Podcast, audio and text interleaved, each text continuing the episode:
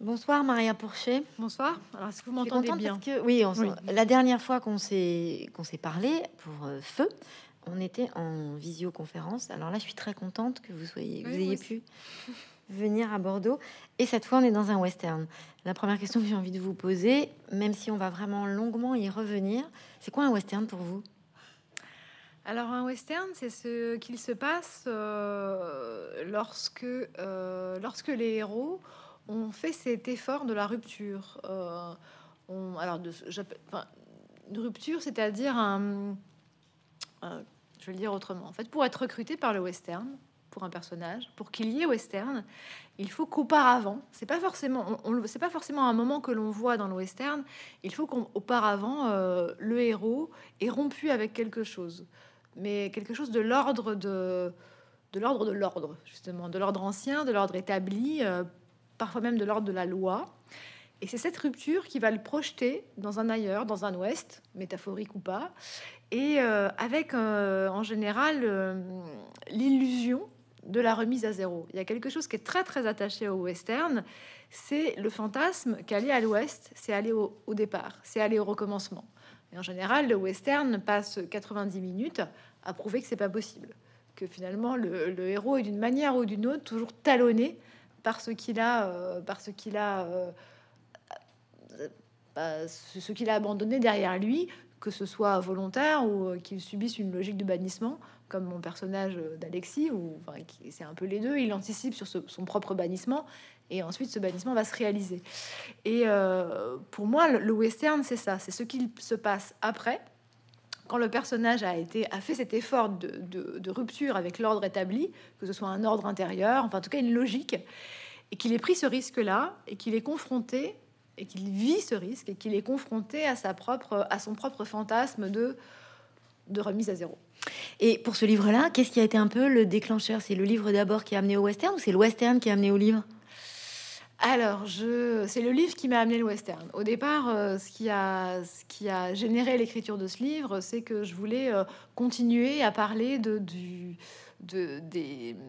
difficultés de, euh, de s'aimer ou de se rencontrer ou de construire à la fois dans un certain âge. Alors cet âge-là, ils ont tous les deux entre c'est pas très précis, mais je pense qu'ils ont à peu près 45 ans.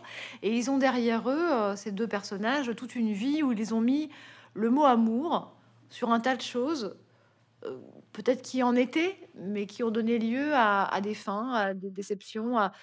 Ils ont mis le mot amour sur des, sur des passions euh, élémentaires et brèves, sur des échecs, sur des erreurs, sur des souffrances.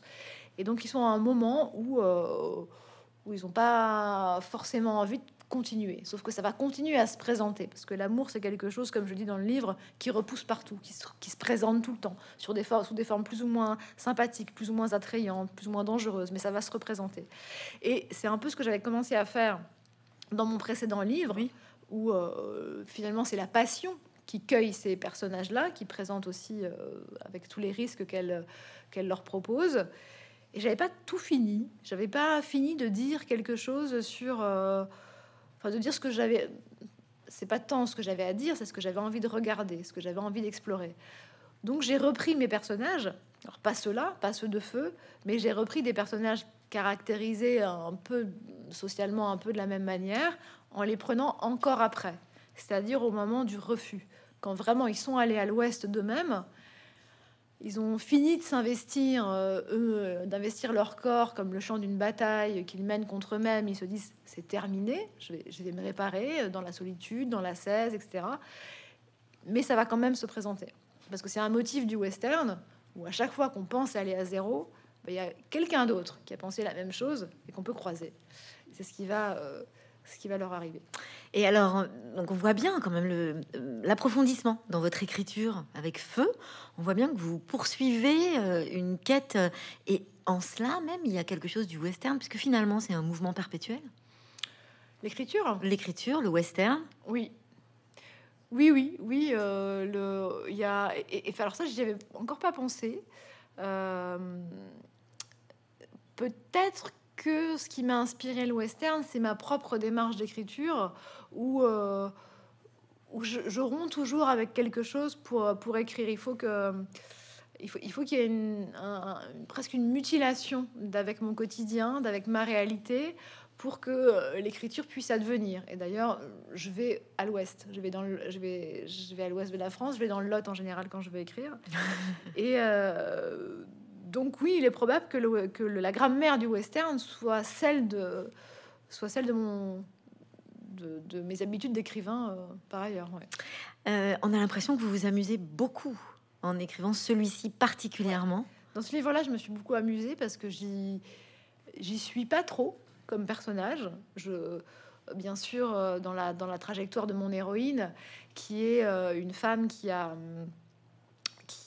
bah, qui arrive à un moment de sa vie où donc juste après un, juste après un burn-out, c'est quelqu'un qui, euh, qui dont le corps s'est rappelé soudainement à son propriétaire. Et ça, c'est des, des, moments de l'existence ça fait partie de ce que j'ai connu de plus violent. Alors ça peut être la, passion, ça peut être la maternité, ça peut être la maladie, l'accident. Mais euh, elle était un moment de sa vie professionnelle où euh, elle accomplissait toutes les performances demandées sans joie, parce qu'à un moment il n'y en avait plus. Euh, la performance, la performance du célibat, après avoir accompli une certaine performance conjugale, la performance sociale, professionnelle, après avoir accompli avant la performance scolaire et intellectuelle comme tout le monde. Là-dedans, son, corps n'était plus qu'une variable d'ajustement pour accomplir une performance mentale tous les jours. Et puis à un moment, le corps a lâché. Euh, le, corps qu'on avait complètement oublié un jour de canicule euh, a lâché. Donc à cet endroit-là, je suis... Euh, c'est des expériences que j'ai traversées à certains moments de ma vie. C'est c'est à la fois les plus durs et les plus intéressants. Le moment où le corps demande à être réinvesti alors que tout ce qui a été fait avant. C'était pour en faire une abstraction depuis l'éducation, depuis euh, bon, ça c'est un autre sujet. On pourrait, je pourrais passer deux heures là-dessus, mais à cet endroit-là, mon héroïne me ressemble, mais c'est le seul. Et tout le reste, c'est pas moi. Et ça, c'est pas courant forcément dans les livres. Et Alexis, mon personnage masculin, parce que moi je peux investir beaucoup les personnages masculins, c'est ce que j'avais fait euh, dans, dans, Feu, où euh, le personnage masculin disait je, parce qu'il y avait une grande part de lui qui était moi. Là, j'ai pas ça. Et euh, du coup, j'ai, j'ai pu investir l'écriture plus comme un terrain de jeu, effectivement, où, regarder mes personnages de plus loin, ou décider de les aimer tour à tour, et puis de plus les aimer, et de les juger, de et de plus les juger, enfin de, de prendre des distances avec eux, et puis après les embrasser à nouveau parce que c'était pas moi. Et ça, c'est euh, effectivement, oui, peut-être que le plaisir d'écriture que ça génère a dû, euh, a dû se ressentir dans celui-là. Ah, mais tout à fait, c'est très jubilatoire et c'est paradoxal, puisqu'en même temps, le, sujet même de votre livre n'est pas extrêmement drôle, on peut pas dire ça, euh, mais il y a quelque chose de, de, parfois même un peu cynique, mais avec vraiment beaucoup d'humour. parce que si vous intervenez, la narratrice intervient, nous prend par la main. Alors on a quand même l'impression que vous nous dites, d'une certaine façon, tout ça est d'une grande banalité, non? Alors, d'une grande banalité, euh, parce que c'est partagé, parce que finalement, euh, les émotions qui traversent mes personnages, en dépit de leur singularité, euh, bon, bah, Alexis, c'est un comédien connu qui devait jouer Don Juan, et, Aurore est la moins statut d'exception sociale, parce que c'est une mère seule qui essayait euh, de, d'accomplir la performance, encore une fois, la performance quotidienne qui était de vivre à Paris avec un job à Issy-les-Moulineaux et d'élever un enfant seul, etc. Euh, donc oui, il y y a, un certain ordinaire en fait dans ces...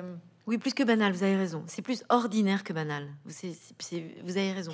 Je, retire mon mot banal. Euh, j'étais en train d'explorer le, le, terme que vous proposiez. Ça, ça, ça marche aussi.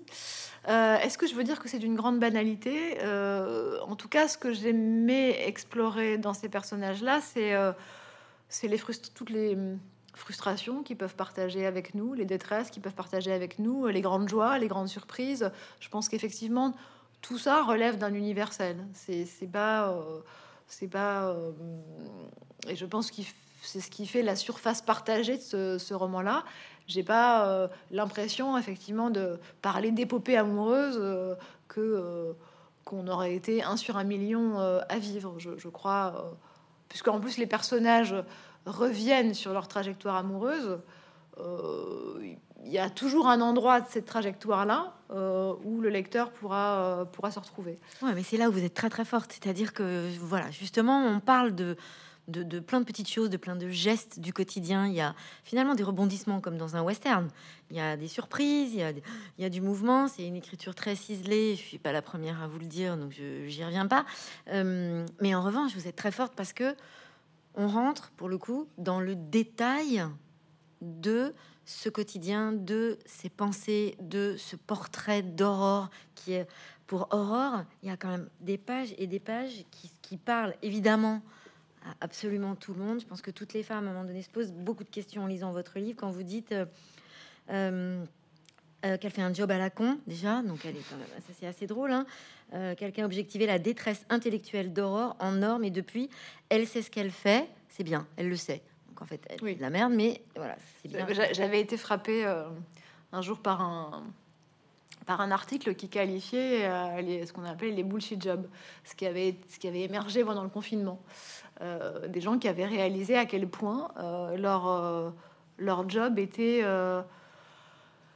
était ou remplaçable ou, ou, ou, finalement ni qualifiant pour eux, ni qualifiant pour l'entreprise. Et ils ont réalisé qu'ils étaient simplement occupés à quelque chose et que ça, que ça trahissait, que ça insultait quelque chose en eux, soit leurs compétences, soit, soit leur âme, soit leur, soit, soit leur émotion. Et il y avait eu toute une toute une étude sur, euh, sur les gens qui pensaient euh, effectuer un bullshit job et ça, et ça concernait euh, tous les secteurs, hein, pas seulement les gens qui livraient des pizzas ou c'était à tous les stades de même de, des, jobs opérationnels dans, dans, les entreprises. Il y avait finalement plein de rouages comme ça qui étaient occupés par des gens qui qui, au moment du confinement, quand ils ont commencé à cesser de faire leur travail ou à le, ou à le faire à distance, qui ont réalisé leur propre détresse, finalement, à quel point il n'était pas indispensable à la machine qui s'épuisait à, faire tourner. Et, tous ces témoignages-là m'avaient effectivement inspiré la, détresse d'Aurore au moment où on la trouve. Parce que vraiment, tout le, tout le début du livre, c'est un portrait d'Aurore qui est ciselé il y a son boulot, puis il y a énormément d'autres choses. Euh, je le disais tout à l'heure, tout le monde s'y retrouve, même peut-être des hommes parfois. Euh, Aurore est toujours ailleurs à chercher ce qui lui manque un homme, de l'argent, un orgasme, une formation, toute chose vitale. C'est pas comme si elle cherchait du sens. Merde, j'aime bien le merde. voilà.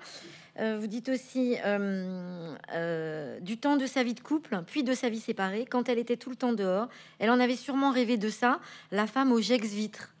Alors, tout est dit, c'est vraiment merveilleux. Elle dit au téléphone aux amis qu'elle ne voit plus J'ai désormais les pensées claires, Déborah. J'ai du temps à volonté, Aline. Autrement dit, elle a fait de la croyance du temps devant soi et de l'esprit libre une matérialité tangible, de l'espace du temps plein à ne plus bientôt savoir qu'en faire, mais qu'importe.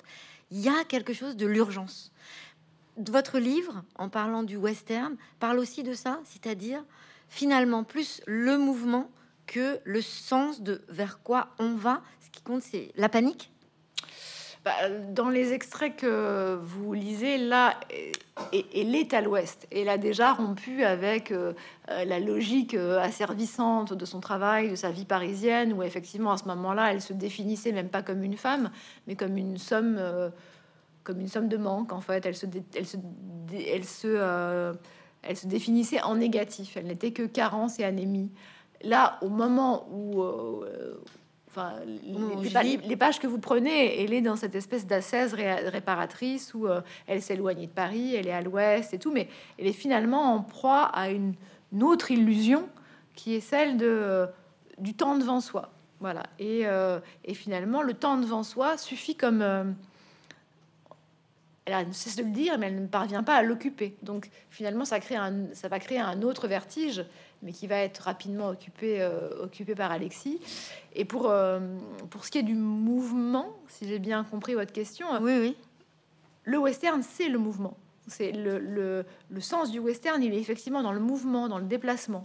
C'est euh, même dans la réalisation. On est tout le temps tout ce qui, tout ce qui donne des, il n'y a, pas d'autre indication temporelle que le mouvement que font les héros, que d'un décor à un autre.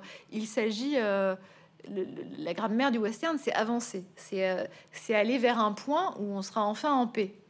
C'est-à-dire toute la promesse du, western et, tout son sadisme, euh, les personnages ne font qu'avancer vers quelque chose qui est la promesse euh, rédemptrice au regard de ce qu'ils ont vécu avant, de potentiellement violent, qui est la promesse de la tranquillité. Alors, soit la tranquillité conjugale, soit ils vont avoir euh, une ferme, soit dans les premiers westerns, euh, c'est la, tranquillité après la guerre de sécession, la tranquillité entre nordistes et sudistes. Mais cette, tranquillité n'arrive jamais. En fait, il y, a toujours quelque chose qui vient ou l'interrompre ou l'anéantir. Et toute la beauté du western, c'est ça. C'est qu'il filme la et je trouve que ça, ça c'est vraiment l'image de l'existence. Enfin, en tout cas, moi, j'ai l'impression, euh, pour ma part, et je crois que c'est très très partagé, on, ne cesse de se promettre et d'avancer vers quelque chose qui serait la contemplation. On va, le trouver, on va le trouver. donc, on, on, peut se faire paradoxalement beaucoup de mal pour trouver cet âge de la contemplation, l'endroit de la contemplation. Et ça n'arrive pas. Mais parce qu'on finalement, dès que quelque chose arrive pour mettre ça en péril ou pour le compromettre, on lui ouvre les bras, enfin, y compris l'amour, euh, et c'est bien. Voilà, mais c'est en ceci que l'existence est un western. Et alors, vous parlez du temps, mais il n'y a pas que le temps, il y a aussi le lieu, puisque donc ce, lieu dans lequel vous déroulez western, vous dites, mais en fait, c'est vrai qu'on se demande quand même qui vient là, pourquoi. Et d'ailleurs, Aurore, elle quitte un temps, un mouvement, mais aussi pour arriver dans un autre lieu qui est un lieu qui est quoi un, désert de western, qui est plus brut, qui est plus brutal? Alors elle, il y a une raison puisque euh, il y a un héritage. À un moment, euh, c'était la maison de sa mère, donc il y a une fonction symbolique. Sa mère qu'elle ne voyait plus, donc il y a une fonction symbolique à réinvestir la mère. Il y a quelque chose du terrain dans cette maison. La mère est décédée, lui laisse, elle pense, en tout cas elle le pense. On va découvrir après que c'est pas exactement ça, qu'elle lui laisse la maison. Donc elle revient vers elle-même. Elle revient euh, au, moment où Aurore va à l'ouest, elle est malade. Elle, est, elle vient de faire un burn-out, c'est ce que je disais tout à l'heure. Le, corps s'est rappelé à elle-même. Ce qu'elle va mettre à l'ouest, c'est son corps. Il s'agit de se soigner. Donc elle va soigner sa maison, son, sa peau, euh, son sommeil, euh, son, Vous dites quand même qu'elle soigne mieux sa maison que son propre corps. Oui, parce qu'elle est, elle se surprend à être rappelée dans des réflexes qu'elle qu'elle va très vite euh, s'apercevoir être presque des réflexes euh, anciens, même d'avant sa mère, ou euh, finalement le temps qu'elle a devant, elle, avant de trouver l'occupation, de trouver pourquoi elle s'est mise là, en fait, bah, elle va s'apercevoir qu'elle euh, fait sortir des fleurs, elle brique la tomate, elle nettoie les carreaux, et puis on se dit, mais finalement, la, la contemplation qu'elle a cherchée, elle s'exprime dans quelque chose de ménager. Mais elle a peut-être besoin, parce qu'elle doit passer par cette fonction de nettoyage avant l'étape d'après euh, qu'on découvre euh, qu'on découvre dans, la suite du livre. Et alors, dans, ce finalement, dans, ce rôle et dans ce cheminement, on a l'impression que elle a quelque chose de fantomatique, comme sa mère qui est donc décédée, donc qu'elle est paumée. Elle a peur, Aurore Non, elle n'a pas peur, mais euh, elle est dans, ces étapes qu'on a toutes vécues. Elle est dans une vie de transition. Et ça, c'est aussi le western. Les... Quand on rencontre une femme dans le western, ce qui est intéressant, c'est que c'est souvent une femme, en, dehors des femmes qui font figuration euh, dans les saloons et tout, mais les femmes qui ont un vrai rôle, c'est souvent des femmes puissantes qui, euh, qui sont là parce qu'elles ont réussi à qu'elles ont réussi à échapper à ce que la société, alors en général le 19e siècle, la fin du 19e siècle, réservait à leur genre. Et donc, elles sont armées, elles savent monter à cheval, elles ont des enfants ou non, mais en général, elles sont seules. Et puis, elles sont, elles sont, en, mesure de, elles sont en mesure de désarmer les hommes. Mais elles sont toujours dans des endroits de transition. Elles aussi, c'est dans le mouvement. Elles vont vers quelque chose.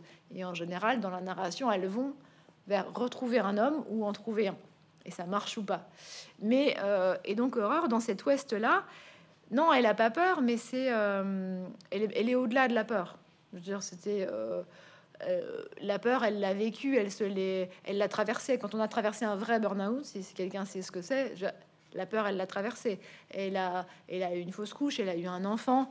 Elle a traversé tellement d'états de son propre corps, tellement d'états euh, élémentaires, rudimentaires, qu'il n'y a plus grand-chose qui peut lui faire peur. C'est pour ça qu'elle peut être qu'elle peut être sur le cause du lot, toute seule, avec à peine la 4G et, et, un enfant de 7 ans, quoi. Donc non, elle n'a pas peur, mais le, voilà, le, elle ne va pas forcément rester là. Quoi qu'elle se raconte, elle est dans cet instant de vie un peu en suspens, entre deux existences, entre deux, de ces âges de femme. Est-ce que ça va être l'âge contemplatif? Est-ce que ça va être autre chose? Est-ce que ça va être l'âge de l'amour, si elle veut bien accueillir Alexis? Est-ce que ça va être retourné vers ce qu'elle a, ce avec quoi elle a rompu? Mais en tout cas, au moment où on l'a saisi, c'est une fausse paix. Et c'est un truc que c'est pour ça que le western m'intéressait beaucoup, c'est que tous les motifs que je voulais investir, le western les propose. Le western, il filme très bien ça.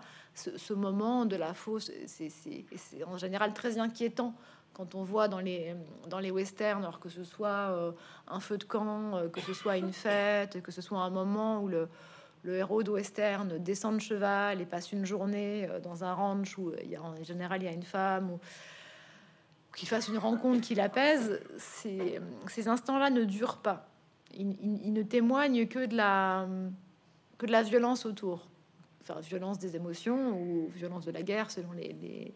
Moi, c'est plutôt la violence des émotions qui va revenir, mais elle est dans cet instant-là suspendue qui a et qui a ceci de tragique qui ne ne va pas durer. Et ce vide qu'elle a en fait, euh, qu'elle cherche à remplir, combler, elle sait pas trop comment. Euh, et ce, cette symbolique finalement d'une paix qui est précaire, qui est un peu factice. C'est pas factice, précaire, mais pas factice. Ok, c'est la vision que vous avez de l'environnement qu'on a aujourd'hui, de l'époque dans laquelle vous êtes? Bah, euh, moi, j'ai pas fait l'expérience qu'elle fait de, en tout cas, ce que dans l'époque dans laquelle nous sommes, il me semble que c'est ce que, alors pathologiquement ou non, c'est peut-être une névrose, mais je vois beaucoup de gens, et je l'éprouve beaucoup, rechercher cette abolition du bruit, des relations, de, de, de, toute forme d'agression, parce que tout finit, surtout quand on vit à Paris, tout finit par être vécu comme une forme d'agression. Euh, de euh, c'est l'entropie et le chaos permanent, et donc euh, il me semble qu'on nourrit de plus en plus tôt, c'est-à-dire en termes d'âge, le, le, le, fantasme du silence et de l'isolement, de l'isola, l'île. C'est, euh, alors peut-être que ça a toujours été, mais moi, il me semble que, euh, enfin, je, rencontre de plus en plus de gens en proie à ce rêve qui est peut-être pas si émancipateur que ça, qui est peut-être, il y a peut-être quelque chose de morbide aussi. Ce, mais j'ai pas, j'ai pas répondu. en tout cas, Aurore, elle est rappelée par l'élan vital que constitue l'amour. Elle va pas rester seule avec son gamin sur le cause du lot. Mais peut-être que ça aurait été une bonne idée, on sait pas. Mais il y a un moment où ça, pourrait devenir mortifère. Et bien justement, dans ce, voilà, cette époque que vous décrivez aujourd'hui, où finalement les gens cherchent un peu à se couper de, de liens, de... il y a un élément très important, c'est leur téléphone portable ou leur ordinateur. Et il est question de ça aussi dans ce livre, du lien que Alexis, pour le coup, voilà, ce deuxième personnage phare, hein, puisque c'est ce couple qu'on va mmh. essentiellement suivre.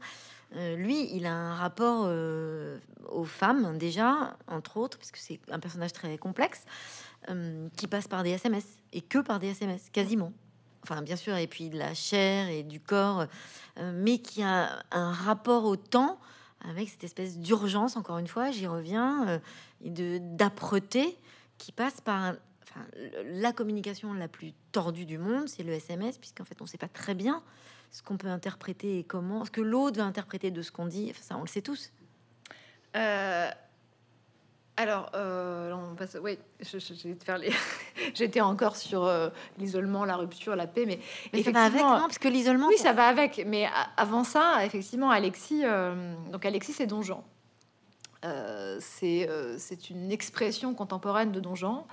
Et effectivement, le téléphone, l'écriture, l'écriture sur le téléphone et la surface privilégiée de ses rapports amoureux. Mais précisément parce que c'est Don Juan. Don Juan, dans sa, si on revient au Don Juan, même au Don Juan de Molière, il était déjà comme ça. La principale arme de Don Juan, de sa séduction, euh, c'est euh, le discours amoureux. Molière le décrit très bien, bien avant son, même avant sa position sociale, avant son, son physique. Pourquoi Don Juan est si fort dans la séduction, dans, dans, le ravissement? C'est parce qu'il établit avec euh, les femmes qu'il séduit une espèce de, de sédation amoureuse, d'hypnose. Euh, et, c'était ce que je voulais, euh, c'était ce que je voulais réexplorer avec mon Don Juan d'aujourd'hui, qui effectivement euh, maintient l'émotion amoureuse, maintient presque l'emprise avec, avec, avec les femmes qu'il a, et particulièrement l'une d'entre elles avec qui ça s'est tragiquement terminé. Euh, par euh, l'énoncé amoureux constant, par la déclaration amoureuse constante, par le, discours amoureux en fait. le, discours amoureux, il, est très donjuanesque parce qu'il est désengageant. Il n'est pas conséquent En fait, c'est tout est tout est virtuel, tout est dans le verbe. Et finalement, Alexis, une fois qu'il a fini de parler, qu'il a et que le discours amoureux euh, a fait son effet, que que la gamine, elle n'attend que lui, parce que c'est une gamine, elle est beaucoup plus jeune que lui, ne, est, complètement sous perfusion de ces énoncés qu'elle reçoit tout le temps. À un moment, il, cette fille ne l'inspire plus, donc il arrête. Sauf que elle, elle ne vivait plus qu'à travers le discours amoureux. Et c'est ce que disaient aussi les, les proies du Don Juan de Molière. Sauf qu'on trouvait ça très sympathique dans la pièce de Molière, c'est très valorisé. le, verbe de Don Juan est très valorisé. Là, le verbe du Don Juan d'aujourd'hui, parce qu'il est le facteur de l'emprise, parce qu'il la permet, il, est, euh, il, a, quelque chose de criminel, de symboliquement criminel. Et, c'est, euh, et effectivement, le fait que Alexis, quand Alexis, lui, va à l'ouest, le fait qu'il aille à un endroit où, a priori, il capte plus, c'est son illusion. Quand je disais, euh, quand on va à l'ouest, c'est, on est mu par l'illusion de la remise à zéro. Il y a une part de lui qui pense que, en allant dans, une quasi jaune blanche, là où il n'y a pas la 4G et en balançant son téléphone, il va pouvoir euh, renaître à un autre endroit de la société et que quelque part tout ce qu'il a fait avant c'est fini. Sauf que Western oblige, tout ce qu'il a fait avant va le poursuivre. Il se dégoûte lui-même? Pas encore. Je pense pas à ce moment-là. Il se, euh, il, a, c'est pas un personnage euh, tragique, Alexis. C'est, il a, toujours euh, un élan vital. C'est-à-dire que au moment où il comprend le premier mouvement qui le, meut à l'ouest, qui le fait fuir, c'est que il comprend que la façon dont il a aimé jusque-là, euh, les dossiers, les casseroles qu'il traîne, la les, façons extrêmement brutales euh, dont il a pu rompre euh, avec certaines femmes, celles qu'il a humiliées, même si c'est pas il n'est coupable d'aucun crime pénalement reconnu et, répréhensible, il est il est coupable de lâcheté, d'abandonnisme, de brutalité, euh, d'effet d'emprise, enfin voilà, tout ce qui blesse non pas le corps, mais tout ce qui ne porte pas atteinte à l'intégrité de la personne. Ça va être un des gros sujets d'ailleurs du livre, mais ce qui porte atteinte à l'âme, aux émotions, à la sensibilité. Et à une époque où la société est ulcérée par ses comportements et où personne ne veut plus se reconnaître dans le miroir de Don Juan, lui, comme il est assez instinctif, il pressent que ça va lui tomber sur la gueule. Donc, c'est d'abord la peur et une certaine intelligence de son, de son temps, l'instinct, qui le pousse à d'abord aller. Il pense qu'il va se mettre au vert, Alexis. Et puis, dans l'épisode où il s'est mis au vert, là, il y a une tempête médiatique qui va se lever parce que il y a quelque chose, je sais pas tout. Euh, non, faut pas le dire. Mais il y a, il y a, bien sûr, il y a un fait qui va apparaître dans les médias, qui va là justifier vraiment la cavale d'Alexis voir l'effacement, voir la disparition d'Alexis. À un moment, on peut penser qu'il se dégoûte quand il est face à la réalité, parce que c'est un narcissique et Narcisse s'arrange pour ne jamais être face à la réalité. Là, il y a, quelque chose, puisqu'il est face à un reflet de lui-même qui voit passer dans, dans le regard des femmes dont il est, par lesquelles il est aimé. Là, il va avoir affaire à, du fait des conséquences tragiques d'une de ces relations, il va avoir vraiment affaire à la brutalité de la réalité. Il va, voir ce qu'il est. C'est ce qui arrive aussi au Don Juan de Molière. Mais lui, euh, dans un, élan euh, tragique, le Don Juan de Molière, il tend la main à sa propre perte. Il, tend la main au commandeur et il disparaît. Alexis, il va pas. Hum, il est. Euh, il est ordinaire donc il est vital, donc il est lâche, et donc il, il est amoureux.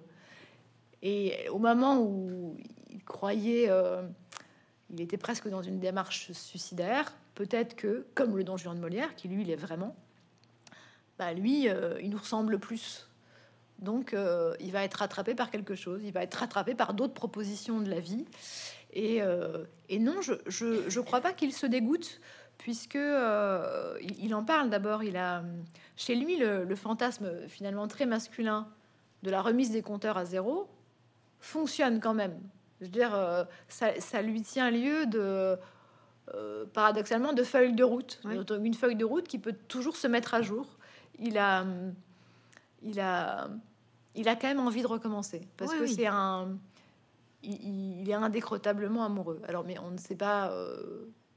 Euh, c'est ce qui est décevant dans le personnage de Molière, c'est qu'à la fin, il cesse d'être amoureux et il disparaît. Il disparaît, euh, il meurt en fait. Et euh, celui-là, non. Celui, j'ai essayé. J'ai, pour moi, Don Juan est le plus humain. de la même façon que quand on me parlait d'Emma Bovary, quand j'écrivais Feu, on me disait voilà, c'est fondé sur Emma Bovary. Pour moi, Emma Bovary, elle n'a rien de elle, n'était pas assez ordinaire, pas assez humaine. Je, ne pense pas que Emma Bovary se serait suicidée pour Rodolphe, en fait. mais c'est ce qu'il arrive quand même dans le livre. Et ben là, c'est pareil. Je pense pas que Donjon il se suicide. Je pense pas que Donjon il tend la main au commandeur pour partir dans les limbes, à la statue du commandeur. Il, il retente, il relance, il relance, euh, il relance les dés, Donjon. Et donc, euh, quand on relance les dés, c'est qu'on se dégoûte pas complètement. Oui, et puis vous en faites un personnage qui est troublant pour nous, lecteurs, puisque, ben, évidemment, selon les scènes, selon ce qu'il vit, et, pour le coup, il vit vraiment des choses euh, très différentes, avec des intensités émotionnelles très différentes. On voit bien qu'il est capable, on a envie de dire, du, pire comme du meilleur, puisque quelque part, il progresse. Mhm. On a presque la sensation même que lui, cette notion de se mettre au vert, lui réussit. Alors, je pense que ce qui lui réussit, oui, enfin, en tout cas, lui, le western lui réussit. Ouais. Euh, peut-être. Après, euh, la fin est assez ouverte pour que. Je crois que lui, ce qui lui réussit, c'est paradoxalement le moment où il y a ça, il y a, il y a une affiche avec sa tête dessus, il y a un wanted, quoi. Vraiment, on le cherche. Et, euh, et, il tombe sur quelqu'un, donc en l'occurrence Aurore, qui a rien de mieux à faire, qui cherche une manière d'intégrer cet homme dans sa vie, parce que pour le moment, elle ne veut pas l'aimer.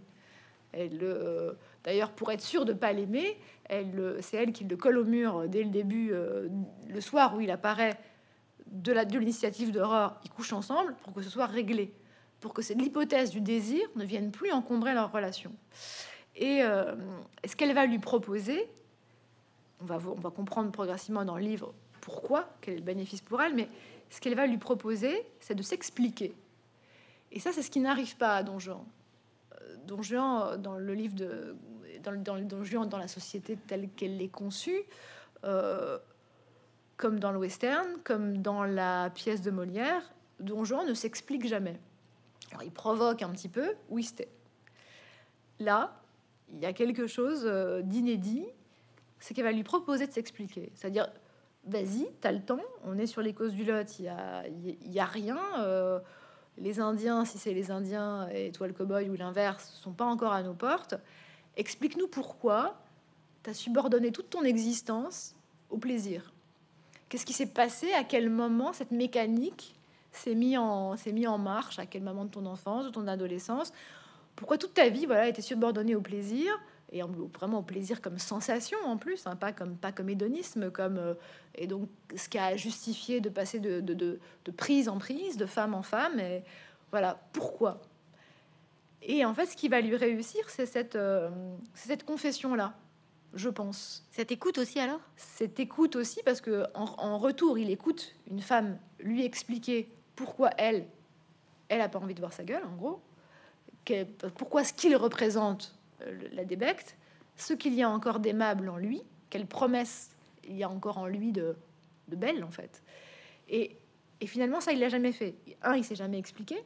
Parce que euh, ce qui est propre au, macho, finalement, enfin même pas au macho, mais au, masculin tel que tel qu'il a été qualifié dans le XXe siècle. Euh, enfin, si, euh, l'injonction, moi, j'avais le sentiment. Je fais, une digression, mais voilà pourquoi ça m'a tellement intéressé de donner la parole à Donjon. C'est que j'ai toujours été frappée depuis l'enfance par le silence des hommes. mon père, mes frères, mes oncles, les hommes que je voyais autour de moi, j'avais l'impression que ce silence faisait partie de, la meilleure réponse à donner à l'injonction euh, sois un homme. Donc sois un homme, c'était euh, gagne ta vie, euh, gagne celle des autres, te soucie pas de telle et telle chose, éduque des fils, mais mais personne ne, mais c'était jamais parle. Et moi j'avais l'impression que la parole était beaucoup plus distribuée chez les femmes. On pouvait même leur en les accuser de, bavardage ou de mais euh, mais la parole des hommes elle avait euh, elle s'exprimait parfois dans des, dans des formes un peu rudimentaires comme l'énervement, euh, la colère. ça passait très vite, mais je les entendais jamais s'expliquer ou se plaindre. Et il y avait une part de moi qui, qui, qui, qui, qui cessait d'investir ce silence. Mais qu'est-ce qu'il aurait à dire?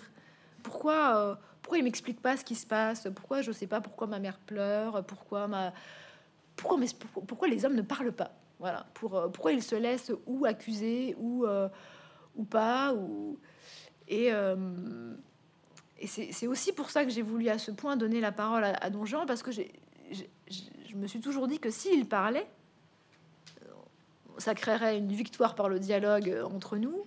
Euh, beaucoup de choses s'éclaireraient. Peut-être qu'ils éclaireraient en eux-mêmes des, des, parts qui leur restent obscures et que c'était peut-être que le début de, du, pseudo nouveau monde qu'on appelle de nos voeux, où, euh, voilà, où il y aurait une parité, euh, où, où les, les, les rapports hommes-femmes seraient un peu moins complexe, où les rapports de pouvoir euh, iraient mieux, euh, voilà, ou enfin voilà, sortir de la fameuse domination masculine. Euh, et j'ai toujours pensé que ça commençait par là, par, le dialogue. Alors je l'essaye. Je ne sais pas si ça marche, mais en tout cas, je sais pas si ça marche sur un plan social et si c'est même réalisable, mais en tout cas dans l'espace de ce roman, j'ai voulu l'essayer. Voilà, si chacun confesse sa médiocrité et ses limites, et surtout ses souffrances, euh, si chacun revient aux origines de son propre mal, bah, qu'est-ce que c'est Est-ce que c'est à partir de là qu'on peut euh, se retrouver? Qui est une position euh, éminemment intéressante là, dans, dans, l'époque que nous traversons. Et à propos de se raconter à l'autre, quand vous parlez d'horreur, vous dites quand horreur se raconte, on fait toujours des choix de raccourcis, des impasses. Il manque toujours quelque chose. Et quand vous parlez d'Alexis, vous dites quand Alexis parle, la, différence entre quelqu'un, lui, il incarne la différence entre quelqu'un qui s'écoute et quelqu'un qui s'avoue.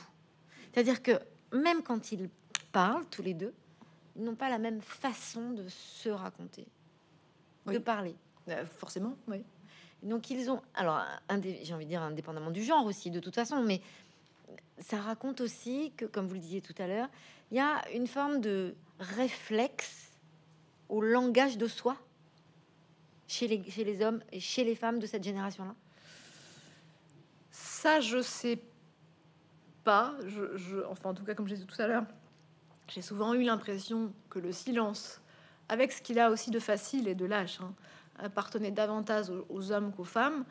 Après, le, langage, la capacité à parler, c'est quelque ou à maîtriser le langage, est de toute façon quelque chose de très inégalement partagé.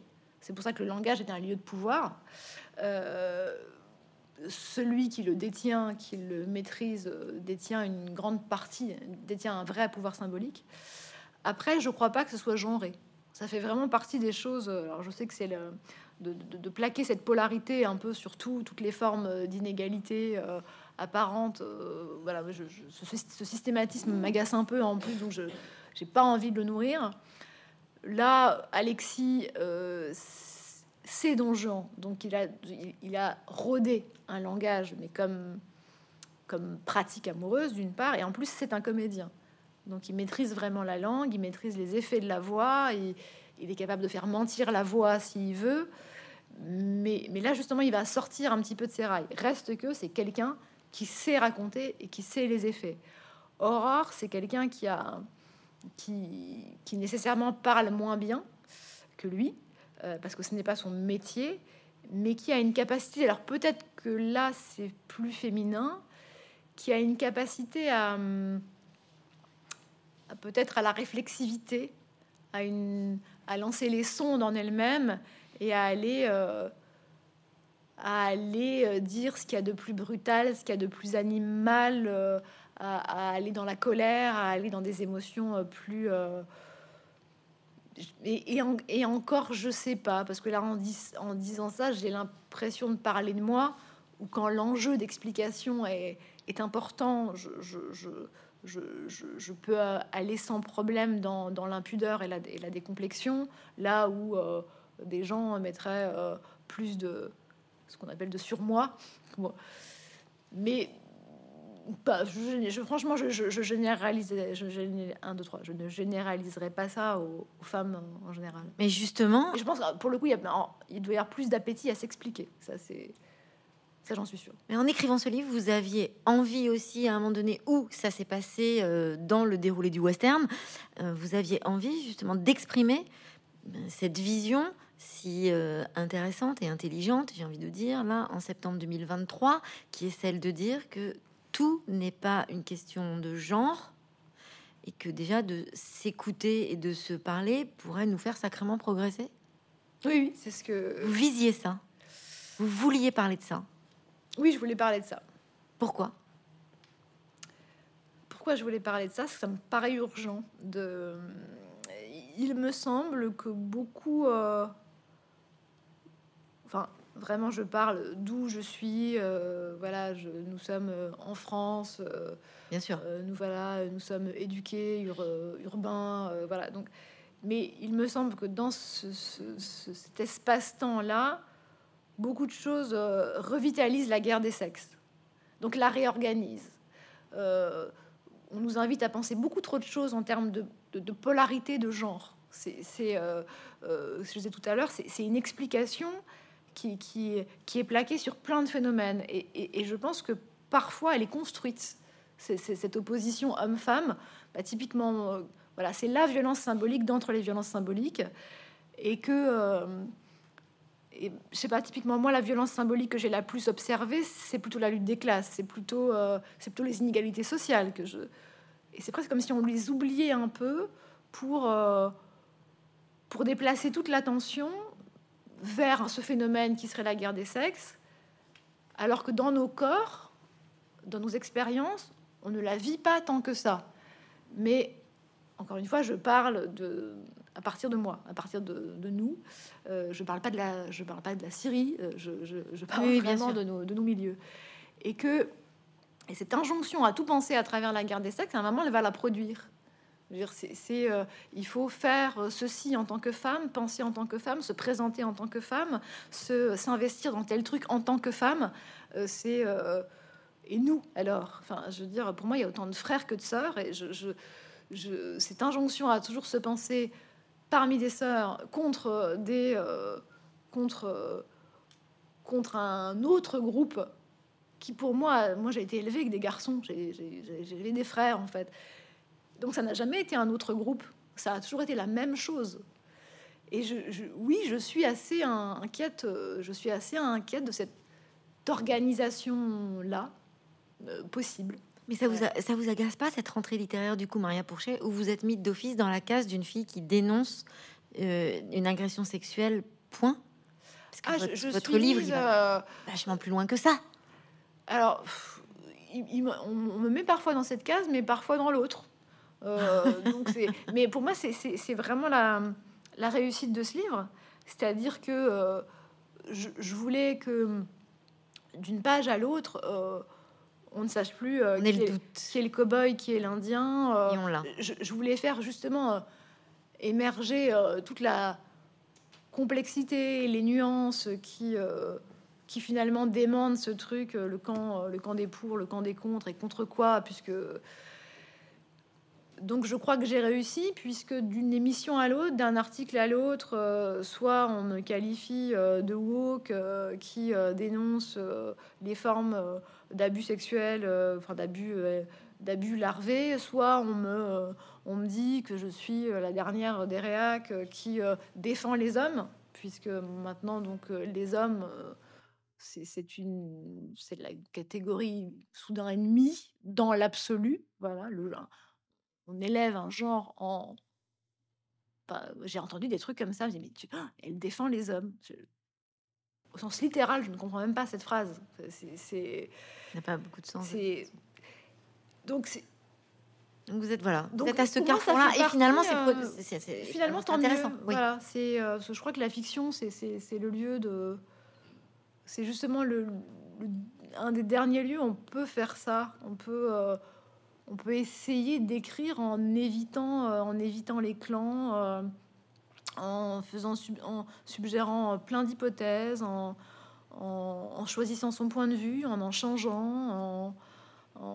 et, le western contemporain fait très bien ça aussi, c'est-à-dire que là où c'est un genre qui avait commencé avec des, une grammaire très très claire, les bons et les méchants, plus il évolue, plus il va en gros de, de, Ford à, au frère Cohen, plus les héros euh, nagent de plus en plus euh, dans la même zone grise euh, où on, a, où on commence à voir, on voit de plus en plus, ou chez, dans les westerns de Clint Eastwood, où finalement les héros, on va découvrir leur face un petit peu ordurière, et puis ceux qui sont en tôle, finalement, vont peut-être être ceux qui sont capables de faire beaucoup pour leur prochain.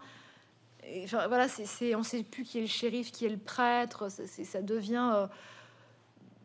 je, je, crois que que c'est ce que je, quand, j'ai, quand je suis allée vers le western quand j'ai appelé ce texte western, c'est un peu ce que je cherchais. C'est, c'est un peu cette, cette, cette, impossibilité de la perfection, mais cette recherche de la nuance constante, ne jamais euh, voilà, suspendre le jugement le plus longtemps possible, continuer à raconter une histoire en suspendant le jugement. Ce qui pas, mon narrateur me sert à ce qui n'est pas très facile de, de raconter ça sans, sans, sans, sans abattre le jugement du narrateur il y a des jugements qui s'abattent sur cette histoire de, certains personnages par moment. Mais j'essaye que même quand un personnage abat un jugement sur le comportement amoureux d'Alexis, par exemple, bah, qu'il y a un autre qui vienne le démentir. J'avais envie de créer ce trouble.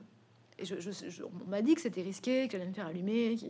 Mais je, pense qu'on peut encore le faire. La preuve, c'est très réussi. On peut encore rédiger ce trouble-là. Et euh, voilà, parce que je, je, le ressens, je le vis. Je pense que on est beaucoup à ne pas à vouloir éviter la guerre des sexes, mais euh, à avoir le sentiment qu'il va falloir s'y rendre. Euh, et, voilà, je, je, je, voulais, je voulais écrire ça. Mais d'ailleurs, c'est très, intéressant, c'est très intéressant puisqu'il y a un moment donné dans le livre où vous reprenez un vocabulaire de lutte des classes. Quand vous dites la victime d'un prédateur, elle est plus reconnaissante que séduite ou amoureuse. Vous dites ça à propos de Chloé. Ah, c'est elle qui le dit. Voilà. C'est euh, Chloé. C'est pas un essai. Hein. C'est vraiment, je, laisse à mes personnages la, la responsabilité de, leur, euh, de, leurs, de leurs émotions et de leurs opinions. Et c'est pour ça qu'il en faut beaucoup des personnages dans un roman, pour créer la nuance dont je parle.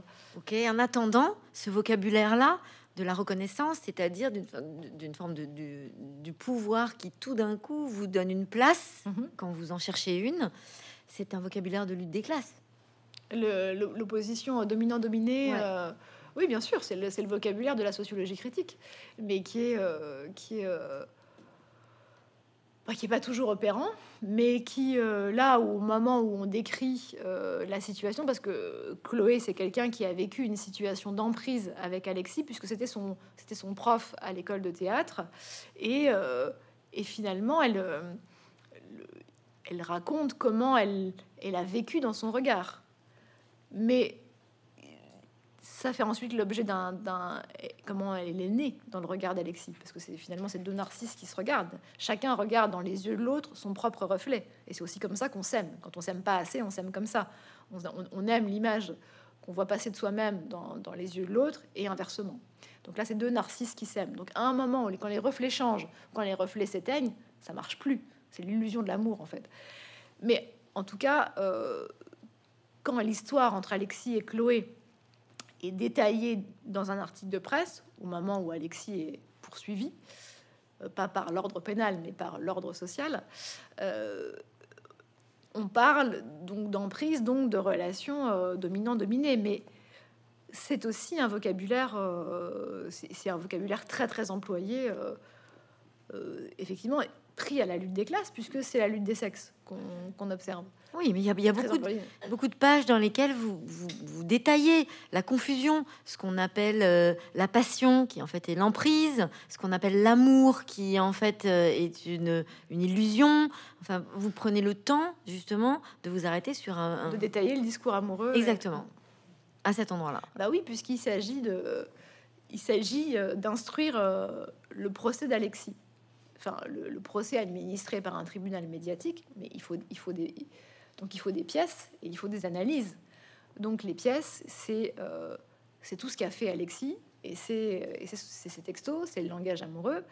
Et l'analyse, effectivement, à un moment, elle tire vers ça, de, une, analyse en termes de rapport de pouvoir dans la relation amoureuse, si je comprends bien votre question. Oui, oui, mais euh, la question que j'ai envie de vous poser du coup, c'est vous êtes choqué par l'amalgame, l'utilisation des mots au mauvais endroit, des mots qui n'ont pas, qui ne sont pas utilisés pour leur vrai sens premier aujourd'hui dans la presse, avec laquelle vous n'êtes pas très tendre dans ce livre, avec. Ah, je, je, crois pas que je non, je pense pas ne pas être tendre avec la presse puisque j'ai euh, je pense que mon personnage de journaliste, celui qui enquête sur Alexis, il a, quelque chose de vertueux dans ses pratiques. Et, il, est animé par une vraie conviction. Et par ailleurs, j'en ai rencontré des journalistes euh, pour, euh, pour, pour comprendre comment il, travaillait avant de, faire un dossier sur quelqu'un, de, de, de, placarder euh, le nom et le, et le visage de quelqu'un en parlant d'abus, d'emprise ou de, ou de violences sexuelles, etc il travaille, il travaille vraiment. Enfin, Celui-là, oui. Il y a des alertes. Euh, à d'autres moments, vous parlez de la radio, en fait, et on voit bien que ce qui intéresse le plus un journaliste, c'est ce qui va faire le buzz. Donc, vous, parlez aussi. Alors, ce personnage-là, effectivement, en fait, vous l'entendez dans, sa, dans son travail. Mais par ailleurs, vous, vous nous faites un, quand même un clin d'œil sur le fantasme des médias, de, du showbiz, du, de l'apparence, que d'ailleurs vous faites, sur lequel vous faites un parallèle avec le western et sur le héros qui arrive et qui est, qui est en représentation. Et il faut imprimer la légende. Voilà. Dans le western, il faut imprimer la légende. Oui, il y a un parallèle entre le journaliste et le typographe qui est oui. très amusant. Oui, oui, mais, euh, mais aussi les réseaux sociaux. Enfin, pour moi, ce qui est le plus violent oui. Euh, dans... Oui, parce que vous dites, en fait, finalement, on construit un héros avec un hashtag dans, dans, le, dans, le, dans, la foule qui se jette sur les, sur les traces d'Alexis, pour moi, ce qu'il y a de plus violent, c'est les, bah, c'est ce qu'on voit d'ailleurs euh, régulièrement, hein, c'est le, c'est les appels à la mort. En fait, c'est les condamnations à mort, euh, enfin littérales, euh, qu'on peut et anonymes qu'on peut voir fleurir à l'endroit de certaines personnes sur les réseaux sociaux. Pour moi, ce qui est plus violent, c'est plutôt ça. Après, non, moi, je suis jamais, pour revenir à votre question, est-ce que je suis choquée par l'emploi de tel ou tel terme euh, c'est le destin du langage d'être toujours manipulé, euh, violé, euh, détourné. c'est donc comme écrivain, ça me choque pas, ça m'a toujours intéressé. Comme je suis sociologue de formation, comme sociologue, ça m'intéresse encore plus, parce que comme je disais, le langage, c'est le lieu du pouvoir en fait. Donc et il est, non, ça me choque pas. Et l'écriture, c'est le lieu du pardon? c'est le lieu de beaucoup de choses. Euh, dire que l'écriture c'est le lieu du pardon, ça serait restreindre quand même le lieu du le, pardon à, à, peu à peu d'espace parce que euh, vous lire pour moi ou dans l'absolu? Dans ce livre, on a la sensation que c'est peut-être, je ne sais pas, je vous pose la question, plus facile de d'être indulgent avec. Euh, c'est le lieu, c'est le lieu de la, de la recherche de quelque chose qui pourrait ressembler à ça.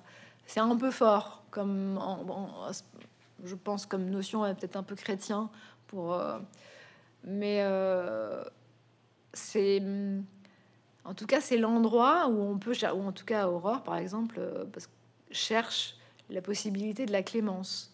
C'est l'endroit où, où à une époque où on est invité à à la diatribe, à trancher, à, euh, à, dénoncer à tous les endroits euh, le patriarcat comme si euh, ça, comme si c'était pas un système auquel on collaborait tous depuis le début et enfin, c'est c'est l'endroit, en tout cas, de quelque chose qui n'est pas aussi stérilement radical que ça peut l'être par ailleurs. Et c'est donc oui, comme c'est l'endroit de la nuance et de la réflexion et de la recherche, bah, ça peut conduire à quelque chose comme ça, à quelque chose comme la clémence.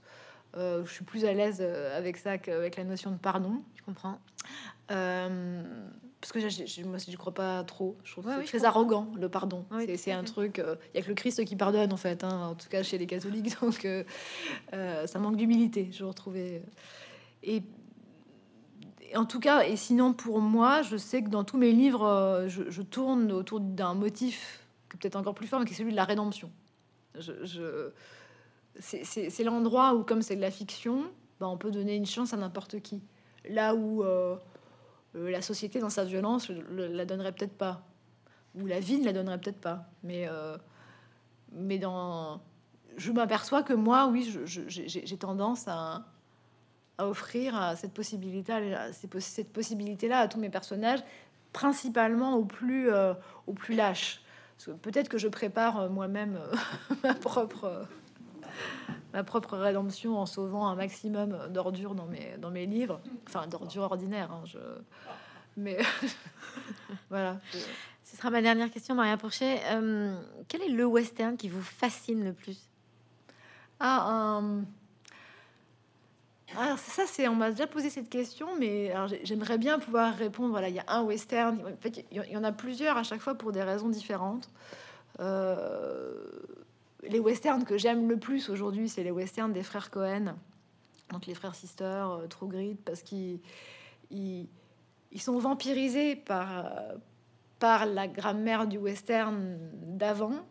Ils ont gardé tous les codes et finalement ils ils disent à quel point euh, ces codes-là, donc il faut, il faut le bien, le mal, le bon, le méchant, euh, aller à l'ouest et aller à zéro, tout ça. Puis finalement, ils les, il les humilient, ces codes, ils les ridiculisent en, faisant apparaître ce qu'il y a de, de, désespérément humain là-dedans, qui fait que le western, ça marche jamais, quoi, parce que il n'y a, pas les, y a pas les bons et les méchants, euh, parce que bah, les cow-boys sont pas virils, parce que parce que euh, bah, la rue est vers l'or, euh, il n'y a pas d'or, ou enfin c'est voilà tout ça et tout ça fait un bien fou en fait, parce que je, pense qu'il y a une grande partie de nos psychés, de, nos sociétés qui repose sur l'illusion du western telle qu'elle était euh, établie dans les premiers westerns. voilà, le bon, le méchant, le shérif, il est là, le prêtre, il est là, le juge va arriver en ville, il va tout régler. Enfin, tout ça, ça marche pas. Et je trouve que le western contemporain, donc ouais, les frères Cohen et aussi les westerns de Clint Eastwood, j'aime beaucoup, beaucoup. Et sinon, moi, le western qui, qui, a fondé un peu mon, référentiel, hein, il y a beaucoup de gens qui diront que c'est pas le meilleur, c'est Johnny Guitar. C'est euh, ça, c'est vraiment euh, parce que il y a euh, ou, ou, le brigand bien aimé, parce qu'il y a, y a des figures de femmes, et des figures de femmes magnifiques. Quand je disais les femmes puissantes, moi, quand j'ai vu le western très, très jeune, je, je, voyais pas beaucoup la télé, mais, mes parents parfois sortaient la télé qui était bouclée euh, dans, un placard, soit pour les présidentielles, soit pour des euh, instants de cinéphilie, enfin des soirées de cinéphilie qui étaient soit du théâtre retransmis, soit le western. Il faudrait que je leur demande pourquoi le western, quelle valeur morale ils prêtaient. Euh, je, les vois à peu près, mais. en fait, moi, c'était euh, seulement c'est euh, parce que ce que je voyais du féminin autour de moi, euh, dans les femmes de ma lignée, dans c'était pas c'était pas des femmes puissantes au sens social du terme. C'était c'était quand même des femmes qui subissaient, pour le coup, les résidus de la domination masculine. Enfin, même pas les résidus, le fait de la domination masculine qui s'ignorait elle-même, puisqu'elle était tellement intériorisé par la société encore euh, très très tard. Hein. Finalement, c'est récent hein, qu'on dénonce ça, mais je, moi, je voyais des femmes qui étaient dont toutes les ressources euh, intellectuelles, euh, qui étaient très, je constatais souvent que j'étais plus intelligente que les hommes, en tout cas toutes les ressources intellectuelles, nerveuses, musculaires, domestiques, tactiques, étaient partaient dans le mariage, alors que les hommes, ils avaient une croissance ailleurs, et que et ça, c'était très confus pour moi, ça, mais ça me, désespérait un peu. J'avais l'impression que c'était quand même ça la condition du féminin. C'était la condition conjugale avec euh, une déperdition permanente des forces individuelles. Et euh, je me dis d'ailleurs, il faut être un homme. Hein. C'était donc j'essayais donc je me disais, il faut avoir des diplômes, il faut être écrivain, il faut être, euh, il faut être autonome. Mais, pour moi, ça parce que ça correspondait au masculin. Et Heureusement, j'ai évolué un petit peu euh, avec le temps euh, dans cette perception-là. Mais en tout cas, dans les westerns, j'avais une fenêtre ouverte. Et c'est très paradoxal parce qu'on dit que c'est un genre macho. Mais j'avais une fenêtre ouverte sur des figures de femmes très émancipées, très puissantes, très euh, qui montaient pas à cheval en Amazon, qui qui était dans, dans, Johnny Guitar, John Crawford, elle va elle va chercher les armes jusque dans la selle parce qu'il dit qu'il est désarmé, puis en fait c'est pas vrai. Elle le sait elle va le désarmer, mais jusque dans les bottes. Euh, il a pu un couteau sur lui et tout. Et ça, je me souviens, c'était, j'avais vu enfant ce truc. Je me suis dit, mais voilà, j'avais trouvé ça, euh, ça m'avait donné beaucoup d'espoir. je pense que c'est bien de finir sur ça. Merci beaucoup, Maria Pourchet. Merci à vous.